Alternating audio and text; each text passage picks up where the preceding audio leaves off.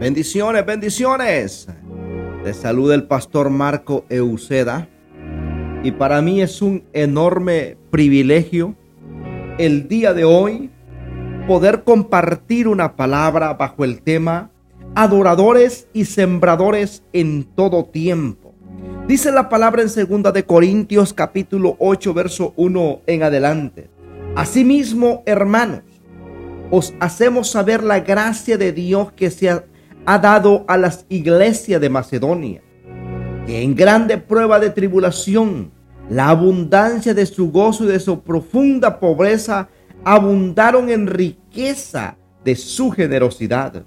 Pues doy testimonio de que con agrado han dado conforme a sus fuerzas y aún más allá de sus fuerzas, pidiéndonos que con muchos ruegos les diésemos el privilegio de participar en este servicio para los santos. Y no como lo esperábamos, sino que así mismo se dieron, y primeramente al Señor y luego a nosotros, por la voluntad de Dios, de manera que exhortamos a Tito para que tal como comenzó antes, asimismo acabe también entre vosotros esta obra de gracia. Por tanto, como en todo abundéis en fe, en palabra, en ciencia, en toda solicitud y en vuestro amor para con nosotros. Abundad también en esta gracia. No hablo como quien manda, sino para poner a prueba por medio de la diligencia de otros, también la sinceridad del amor vuestro. La escritura que acabamos de leer nos deja ver en claro las circunstancias por las que atravesaba la iglesia de Macedonia. Eran días difíciles. Dice que en grande prueba de tribulación se encontraba. Y añade también que profunda pobreza también había en ellos. Pero a pesar de ello, enfatiza que ellos consideraban el dar como una gracia era una pasión. Rogaban que se les permitiese participar en el servicio de los santos. En esta oportunidad se trata de una colecta de dinero para los cristianos que estaban en Jerusalén pasando una gran necesidad. ¿Cómo ellos podían hacer esto? Aún estando en una condición en la que podrían haberse reclamado el derecho de recibir también ese beneficio. Pero más bien ellos rogaban que los dejasen dar. En primer lugar, podemos ver que ellos rompieron el instinto de la preservación. Rompieron con la mezquindad de cuidar lo poquito que tenían. La clave mencionada que menciona el apóstol Pablo se refiere, dice que ofrecieron a sí mismo, se ofrecieron ellos. Primero al Señor estaban consagrados a Él.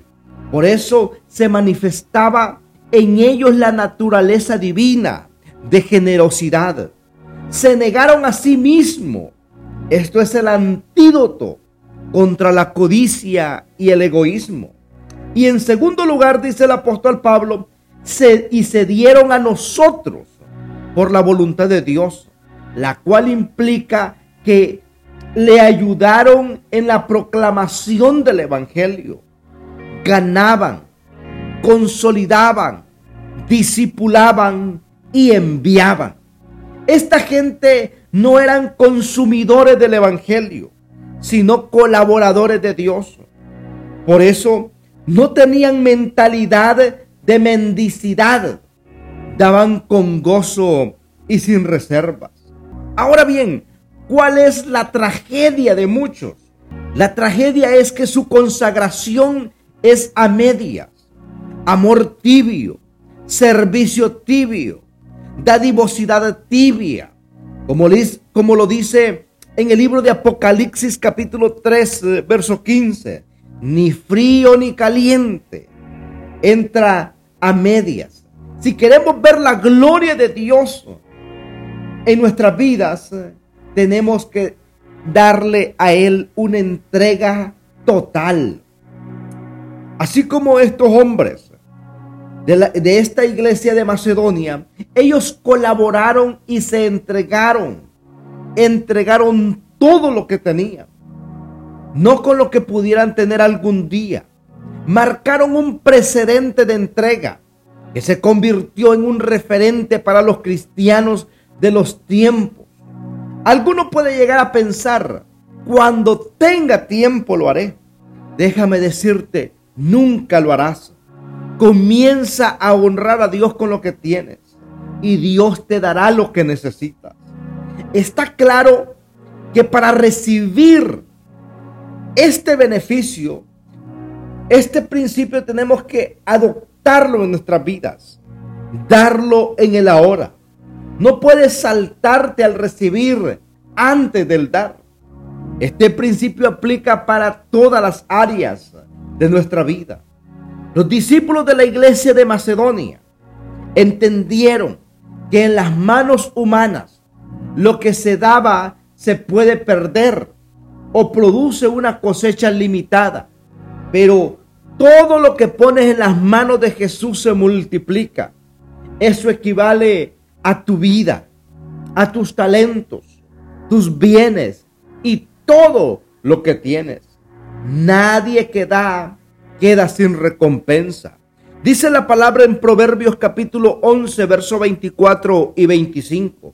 Hay quienes reparten y les es añadido más. Hay quienes retienen más de lo que es justo, pero vienen a pobreza. Pero dice, el alma generosa será prosperada y el que saciare también será saciado. Estos son principios importantes que debemos atarlos en nuestra vida y caminar con ellos. Ser sembradores continuos. También dice el Salmo, dice que los que con lágrimas sembraron, con regocijo segarán. Debemos entender que la siembra no es un motivo de gozo, no es un motivo de regocijo, pero también debemos entender que si sembramos eh, en sacrificio, cosecharemos en gloria, cosecharemos en bendición. Así es de que yo te animo ahí donde estás, declara esta palabra conmigo. Señor, hoy declaramos que nuestras vidas están para adorarte, para servirte y dar lo mejor de nosotros en todas las áreas. Por eso vivimos para honrarte, vivimos para adorarte, vivimos para alabarte, vivimos para exaltarte con nuestras vidas, con nuestras finanzas, con nuestras familias y con todo lo que tenemos, porque todo te pertenece a ti, amado Dios. Padre, hoy Señor, recibo esta palabra porque tu palabra no miente. Tu palabra me bendice. Tu palabra me libera. Tu palabra me trae paz. Tu palabra me trae cosechas abundantes. Por eso, en mi casa no habrá falta de ningún bien, porque tu favor se derrama sobre nuestra vida, sobre nuestra familia, el cambio del bien, el cambio, Señor, y el camino se abre para que cada uno de tus hijos caminemos, avancemos. No dejaremos que las circunstancias nos hagan dudar de tu, de tu provisión sobrenatural y nos aparten de tus principios. Tomamos la decisión de afirmarnos en tu palabra y movernos en el poder de la dadivosidad, como tú nos has enseñado a través de tu palabra. En el nombre poderoso de Jesús de Nazaret, te damos gracias, Señor. Amén y amén. Si esta palabra ha sido de bendición, yo te invito a que la compartas con otros y te suscribas a nuestro canal de YouTube a nuestro canal de, mm, en Spotify, también nos puedes seguir en Apple Podcasts, eh, en Facebook, en Instagram, en, en TikTok, en Twitter. Allí estamos como Marco Euseda, transformando generaciones. Así es de que, que Dios te bendiga, que Dios te guarde. Recuerda que Cristo te ama y nosotros también. Bendiciones.